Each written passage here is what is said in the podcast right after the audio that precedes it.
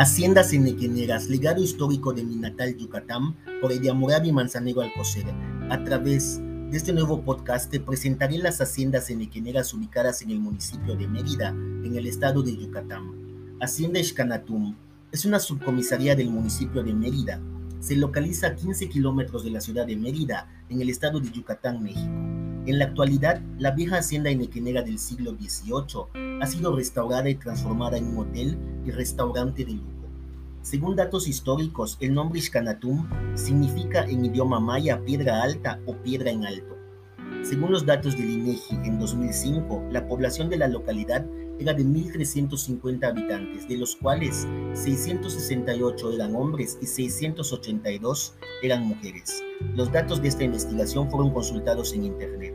En mi próximo podcast conoceremos datos relevantes de la hacienda Petcanché, ubicada al norte del municipio de Mérida, en el estado de Yucatán, México.